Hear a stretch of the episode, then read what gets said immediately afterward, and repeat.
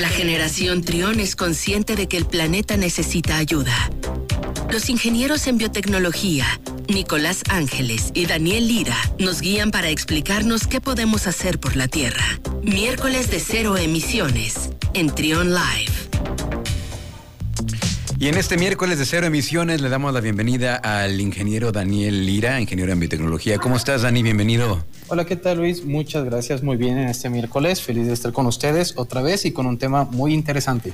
Muy interesante, preocupante y podríamos decir no es por alarmar. Y preocupante, sí. No es por alarmar, pero sí es por alarmar. Eh, hemos hablado en esta en esta sección ya tenemos que casi dos años, eh, año y medio más o menos, platicando eh, con ustedes acerca de los problemas del cambio climático, los problemas ambientales, sus efectos y al menos yo sentía que estos efectos eh, iba a llevar poco tiempo verlos de manera tan drástica.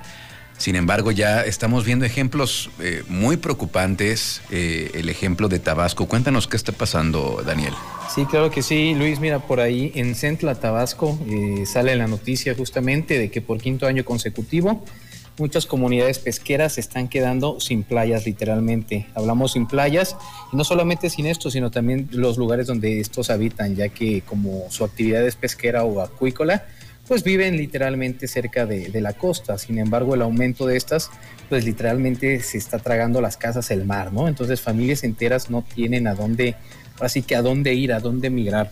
Por ahí justamente sale la experiencia de, una persona que relata cómo ha sido y cómo a lo largo de pues, ya 10 años el, mar ha avanzado incluso hasta 150 metros. O sea, la costa cada vez se está comiendo más a las casas y pues es algo preocupante. Tú decías muy bien, Luis, que a lo largo de estos años que hemos estado hablando, año y medio, ya casi dos años, pues se, habla mucho de, los efectos del cambio climático, pero específicamente ahora lo estamos viendo en Tabasco, una, una región de México, que muchas veces pensamos en otros países o, lugares lejanos aquí a nuestro propio país, pero bueno, hoy en día pues aquí se está manifestando y pues está afectando de una manera pues negativa todo lo que es este, este lugar y todo lo que es Tabasco, ¿no? Entonces, eh, tan solo se, ha publicado por ahí que en el 2021 73 mil hectáreas de árboles eh, son zonas vulnerables al cambio climático y justamente a este mar que está ahora sí que comiéndose eh, las costas que están en Tabasco. Ahora es muy interesante saber por qué, ¿verdad? Creo que la mayoría, cuando hablamos de cambio climático y el mar, que avanza, pues pensamos justamente en lo que es el, descongelamiento de los polos, ¿no? Pero bueno, aquí lo que está pasando en Tabasco es algo, algo importante que sí es como tal por el calentamiento global, pero sobre todo por el efecto de la industria que existe aquí, Luis. Eh, mira, en, Tabasco, en esta zona de Centla y los alrededores, desde los años 70, eh, se abrieron casi 100 aperturas artificiales por lo que es la industria petrolera, de mantos acuíferos. Entonces esto causó que hubiera desembocaduras eh, de complejos lagunares hacia el mar. Entonces muchos de estos movimientos que hay debido a la industria y que se han modificado, pues eh, ahí afectaron de esta manera y muchas lagunas se llenaron de sal, muchas lagunas dejaron de ser agua dulce y se perdieron muchas especies. Ahora bien, el agua de los pozos, que ya se había mezclado, ya no es potable y ya no se podría tomar ni, ni usar agua para cultivo. ¿no? Ese es uno de los muchos efectos que ha tenido.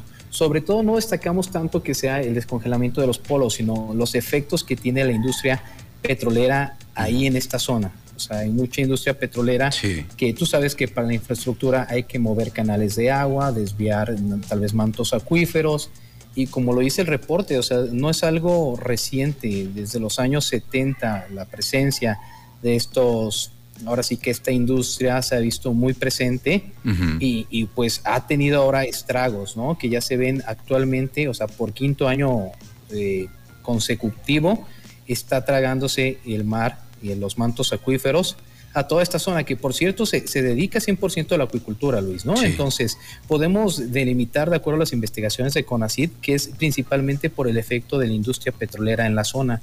Todo este desembocamiento que tiene, pues es lo que está pasando, ¿no? Ahorita hablamos de, de un efecto, podríamos decir leve, ¿no? Entre comillas, solamente la presencia pero a la larga los efectos que puede tener pues son todavía más riesgosos, ¿no? Ahora sí un elevamiento del mar por derretimiento de los polos pero vemos como algo que se pensó en los años 70, son alrededor de 50 años, pues bueno, ya, ya nos está alcanzando. Exacto.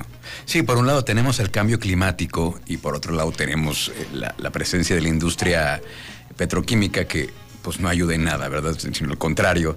Entonces, 26 eh, casas ya quedaron bajo el agua en esta, en esta región de Tabasco, en, en Centla, en esta colonia que se llama El Bosque.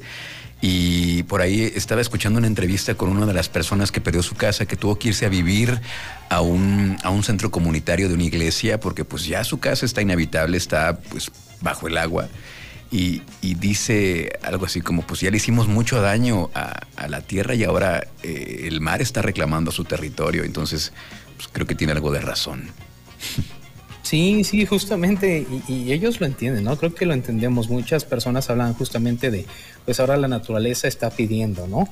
Y bueno, es que no, no es algo nuevo, ¿no? También en 2007 ya había eh, el 62% de Tabasco se inundó, eh, eh, Villahermosa también por ahí tuvo efectos, sabemos que el año pasado por ahí también hay inundaciones, o sabemos que, que, Tabasco se ha visto afectado por dos lados, ¿no? Las inundaciones y pues también este movimiento que hay por la industria. Entonces por ahí justamente lo que es eh, los centros de investigación, el Instituto Nacional de Ecología y Cambio Climático también considera que Tabasco pues es un lugar altamente expuesto y es muy sensible tanto a inundaciones, pero bueno, eh, ellos destacan que también hay una buena capacidad adaptativa. Ahora sí que las entrevistas dejan, dejan claro, ¿no? Muchos estudios podrían decir que sí, nos podemos adaptar y todo eso, pero bueno, las entrevistas como la que tú mencionas, que por ahí los pueden checar en, los videos, los reportajes, bueno, la gente no es tan fácil adaptarse, ¿no? no. Estamos hablando de personas que literalmente pierden sus cosas, pierden sus hogares, su patrimonio e incluso su lugar de trabajo por un efecto que es ahora sí que efecto dominó, ¿no? Va a alcanzarnos y por muy lejos que creamos que estemos de ahí, pues eh, el dejar el hogar no siempre, o más bien nunca es una opción para ellos, ¿no? No es una opción, no es algo fácil, entonces sí hay que estar viendo por ahí muy de cerca lo que pasa eh, justamente en, Tabasco, Luis.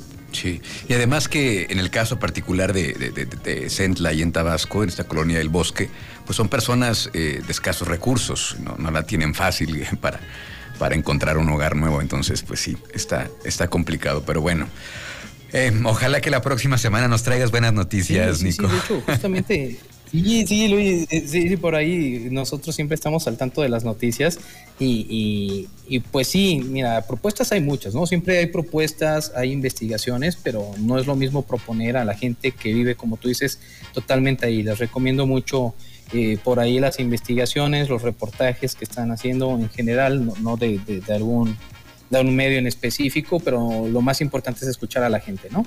Escuchar a la gente, ver por qué sucede y bueno, que a fin de cuentas, tal como ellos se ven afectados hoy en día, a la larga pues nos va a suceder a nosotros, ¿no? La mayoría de gente también que, que hablan, lo nada por destacar ahí, son gente mayor de edad, ¿no? Que toda su vida ha estado acostumbrada pues a trabajar justamente del mar, vivir del mar. Entonces, pues ahora quitarle su patrimonio, su modo de vida es algo pues muy fuerte, ¿no? Es algo que entendemos que por la zona son totalmente sensibles a que haya lluvias, inundaciones, pero bueno, nos deja pensando, ¿no? ¿Qué efectos podemos tener en nuestro planeta y qué acciones debemos de hacer, ¿no? No pensemos egoístamente, hay gente en todo el mundo que se ve afectada por una simple acción que podemos llevar a cabo hoy día, ¿no?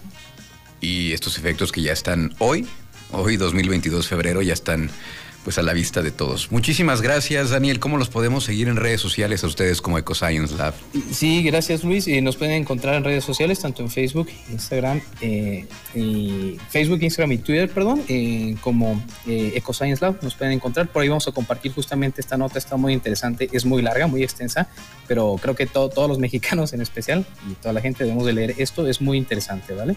Muchísimas gracias, Daniel Lira, ingeniero en biotecnología de EcoScience Lab.